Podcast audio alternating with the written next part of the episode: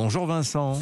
Bonjour Dimitri, bonjour à tous, bonjour à tous les Nicolas. Bon, euh, avec ou sans S, coup de théâtre en effet en Écosse avec la démission de Nicola Sturgeon, Nicolas sans S, donc la première ministre qui dominait la vie politique écossaise depuis 8 ans. hein. Oui, ça ressemble à un début d'épidémie. Il y a un mois, à l'autre bout du Commonwealth, la première ministre de Nouvelle-Zélande a jeté l'éponge en expliquant qu'elle en avait plus assez dans le réservoir.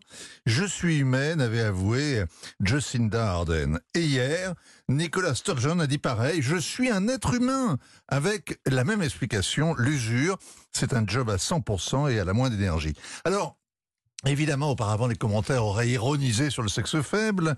Ce matin, le réflexe est plutôt d'applaudir ces femmes qui lâchent la rampe, contrairement aux hommes d'État qui s'accrochent même quand ils sont au bout du rouleau.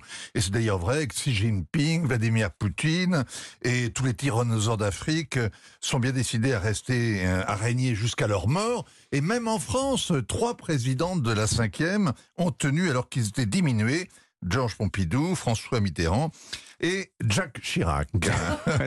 Nicolas Sturgeon, donc, démissionne parce que le pouvoir est un travail comme les autres et que le travail n'est plus sacré, parce que la vie privée est la vie tout court, et que gouverner sous l'œil des médias permanents, c'est aussi impossible que réformer le régime des retraites. Donc, euh, tout ça est vrai, mais c'est pas pour ça que euh, la reine d'Écosse a déserté, abandonnant son parti en race campagne. Alors quelles sont les vraies raisons Vincent? Bah, D'abord, il y a l'échec de sa politique. Euh, Voilà une dirigeante de gauche qui réclamait d'être jugée sur la réduction des inégalités. Eh bien, elles n'ont pas cessé de se creuser. L'école est en crise, le système de santé cassé, l'espérance de vie des Écossais recule, leur consommation de drogue atteint un niveau record, le déficit budgétaire aussi, 12%. 12%. Et puis, l'indépendance s'éloigne. Elle a eu beau tisonner les passions, eh bien la haute cour à Londres lui a interdit d'organiser un nouveau référendum consultatif.